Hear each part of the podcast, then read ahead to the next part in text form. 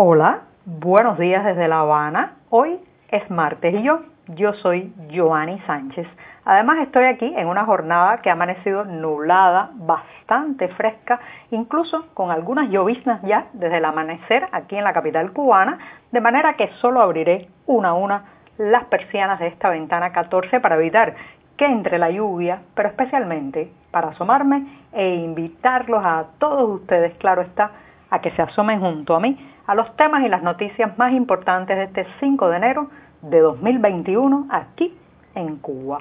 Hoy, hoy voy a comenzar hablando de algo dulce, frío, el helado, sí. Ya verán por qué, pero antes voy a ir sirviéndome un sorbito de café que está recién colado, lo pongo en la taza, está recién salido de la cafetera, así que literalmente está echando humo. Lo dejo aquí unos segundos para que se refresque y mientras tanto les comento los titulares de hoy. Ya les adelantaba que iba a empezar hablando de helado y ustedes se preguntarán si este podcast se ha convertido acaso en un espacio gastronómico, pero no, es que voy a explicar Cuba, la Cuba actual, a través de una bola de helado de Copelia. Ya, ya verán por qué. En un segundo momento, celebrar y reconocer las victorias, especialmente las victorias sociales una forma de lograr muchas más. Esta será una reflexión muy personal a partir de algunos hechos de los últimos días. Mientras tanto, estamos, señoras y señores, en las vísperas del Día de los Reyes Magos, que como saben en Cuba se celebra tradicionalmente, tiene bastante fuerza la tradición, y voy a responder la pregunta, ¿qué han pedido? ¿Qué han pedido los niños cubanos para este enero? Y por último, recomendarles una exposición, se llama Paradigma y es del artista Jorge Otero. Después de presentado estos titulares, ahora sí llega el momento especial, el momento del gustazo de compartir junto a ustedes el cafecito informativo, que por cierto ya se refrescó un poco. De todas maneras, tomo la cucharita, hago la cortinilla musical de este programa, mientras además refresco un poco más este cafecito que como saben es breve, hay que ahorrar, está amargo, sin una gota de azúcar como me gusta a mí, pero siempre, siempre necesario. Después de este primer sorbito me voy a dar otro más.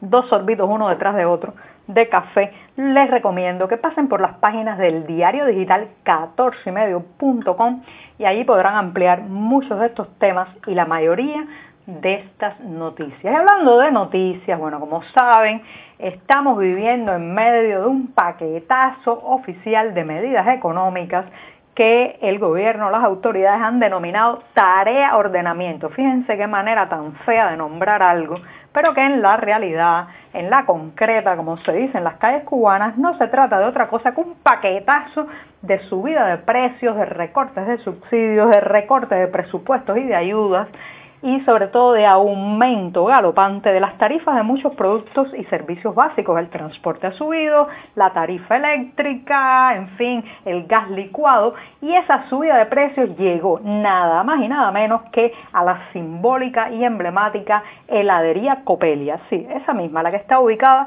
en la aurícula izquierda del corazón del Vedado Habanero, en la intersección de las calles 23 y L. Este símbolo de La Habana, este símbolo incluso de la cubanidad que ha salido en varios filmes, recuerden el famoso Fresa y Chocolate, la película muy reconocida internacionalmente, bueno, pues a la heladería Copelia llegó también la subida de los precios y a partir de este primero de enero la bola de helado comenzó a costar la friolera de 7 pesos cubanos cuanto antes costaba 1,50 pesos cubanos. O sea, la subida fue bastante brutal y esto generó una ola de indignación, de reclamos, de protestas, de quejas ciudadanas, especialmente en las redes sociales y sobre todo porque la calidad del helado tal y como se presenta ahora, como se sirve ahora en Copelia, los añadidos o agregos que lleva, la propia higiene del local no se corresponden con esta subida de precio. Pero bueno, lo cierto es que esto generó, les decía, una ola de indignación que ha hecho que ayer las autoridades de La Habana ante estas críticas en las calles y en las redes sociales han echado para atrás literalmente y han anunciado este lunes la disminución de las nuevas tarifas. En lugar de los 7 pesos por cada bola de helado que habían tratado de implementar o implementaron por unos días, han retrocedido y han puesto 5 pesos. Sigue siendo un aumento significativo en relación con el precio anterior, pero ya no son esos 7 pesos eh, pues que habían generado la indignación popular. Ustedes me dirán, ¿qué importa esto? ¿Qué importancia puede tener una bola de helado? El helado de una heladería, señoras y señores, esto es un símbolo. Esto no solamente es un símbolo del lugar, eh, sino que también es un símbolo de presión de la ciudadanía hacia el oficialismo cubano que en pocos días ha logrado nada más y nada menos que echar atrás dos o al menos parcialmente atrás dos de las medidas decretadas por el oficialismo. Esto no se veía antes, esto es nuevo.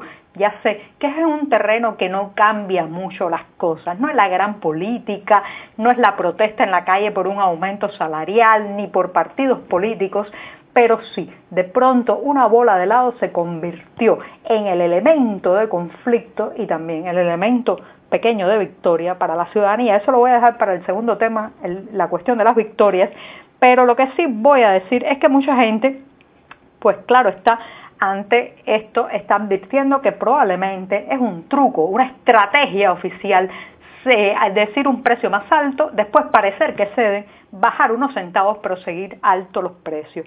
Bueno, eh, sí, es posible, pero este es un truco peligroso para una dictadura.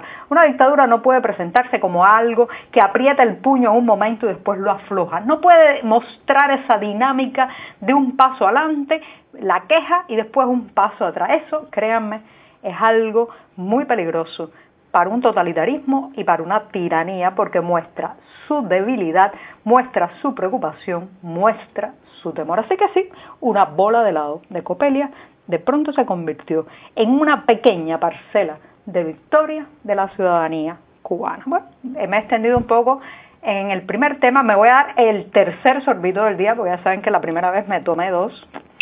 Tengo que ahorrar, pero ahí todavía en la taza. Me voy a dar ya, muy bien, ese segundo buchito muy sabroso.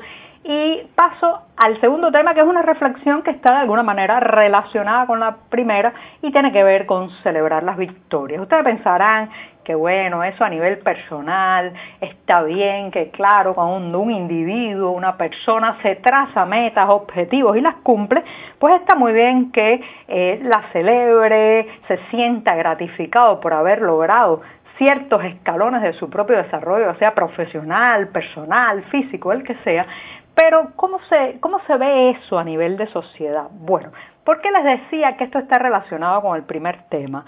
Eh, claro está que eh, la situación de las presiones populares para eh, alrededor del precio del helado en Copelia se parece mucho a lo que ocurrió con las tarifas eléctricas también que fueron inicialmente puestas en, una, en, una, en un monto que después el oficialismo se vio obligado a rebajar algo, dado también las quejas populares. Ya van dos en poco tiempo, el suministro eléctrico, el costo del suministro eléctrico y la bola de helados de Copelia. Bueno, pues déjenme decirles, señoras y señores, que entiendo perfectamente a los escépticos, que entiendo a los pesimistas, a los que dicen que son migajas que se trata de una distracción para que no nos concentremos en los problemas principales, que ya lo tenían todo calculado, que no seamos ingenuos. Yo entiendo todo eso, pero créanme, créanme que no celebrar las pequeñas victorias ciudadanas y cívicas es una mala práctica. ¿Por qué? Porque celebrar esas pequeñas victorias sirven de motivación a una ciudadanía aletargada, dormida, pesimista, que cree que todo está planificado, que el castrismo tiene la hoja de ruta perfilada punto a punto, día a día, año a año. No, para nada, no son infalibles, no son Dios, no lo saben todo, no están en todas partes, no pueden planificar al milímetro cada acción. El día que nos sacudamos eso de la mente, el día que no los creamos tan infalibles, ese día empezará a cambiar este país también, porque si los creemos todopoderosos, si los creemos capaces de calcular hasta el, hasta el último centavo del valor de una bola de helado y medir la presión social con eso, bueno, pues entonces, ¿qué vamos a hacer? Ya están en todas partes, lo saben todo, pueden con todo. Además de celebrar las pequeñas victorias, da visibilidad a lo que hacemos, ¿sí? Da visibilidad porque ahora mismo con todo esto mucha gente ha salido a la palestra pública a quejarse, a criticar con el aumento del precio del transporte público también está pasando. Por otro lado nos ayuda a seguir viendo la ruta, el proyecto de la liberación de la democracia cubana en grande. Tenemos pequeñas etapas que vamos cumpliendo, pero hay un proyecto mucho mayor, eh, mucho más abarcador que claro está rebasa totalmente una bola de helado de Copelia. También nos permite evaluar lo que hemos logrado, fortalecer nuestra conciencia cívica, nuestra sensación de que estamos acompañados colectivamente por mucha gente que piensa como nosotros y quiere lo mismo que nosotros. Así que sí, celebremos las pequeñas victorias porque ellos, ellos, el régimen, la plaza la revolución, la dictadura, como usted lo llame, ellos van en números negativos, pierden si hacen y pierden si no hacen. Pero nosotros, nosotros ya lo hemos perdido todo, o casi todo, así que solo, solo podemos ganar terreno. Bueno, me extendí un poco en el segundo tema, ya les dije que era una reflexión más personal, y me voy rápidamente con los Reyes Magos. Ya saben, en Cuba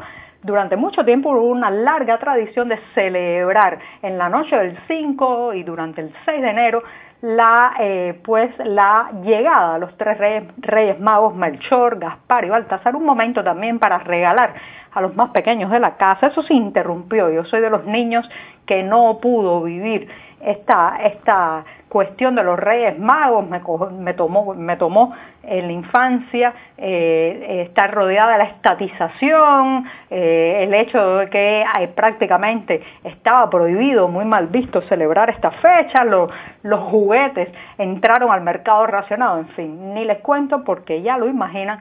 Y poco a poco en los últimos años se ha ido restableciendo este tema de la celebración de los Reyes Magos que será mañana, la dolarización, la llegada del dólar en los años 90 a Cuba, la aparición de un mercado ya liberado, pues potenció mucho eso. Pero estamos en un año difícil y ahora mismo muchos padres se están preguntando qué van a darle a sus hijos mañana. Bueno, pues déjenme decirles que he conocido casos en que los niños han escrito una carta a los Reyes Magos pidiendo un paquete de salchichas pidiendo galletitas dulces, pidiendo cosas nimias, porque estamos en un año tan difícil, la crisis ha tocado tanto fondo, que yo creo que esos sueños también han recortado. Pero lo mejor, lo mejor que podemos darles es un abrazo, seguridad, bienestar, nuestro amor y sobre todo tratar de que tengan un futuro mejor. Vamos a ver, vamos a ver si lo logramos, pero la responsabilidad es nuestra, de los padres. Y me despido recomendándoles una exposición personal, se llama Paradigma, es del artista Jorge Otero y está en la Galería Habana, que justamente está en la capital cubana, claro está.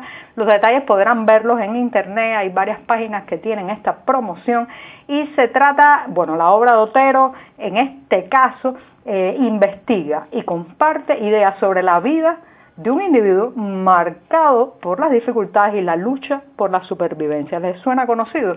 Bueno, y con esto me despido hasta mañana, que será miércoles. Muchas gracias.